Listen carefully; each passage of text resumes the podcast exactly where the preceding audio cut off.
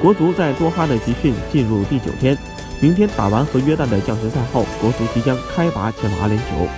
接受采访时，国足副将于大宝表示，希望通过和约旦的降级赛后，以最好的状态征战亚洲杯，打出十二强赛时期的精神面貌和自信。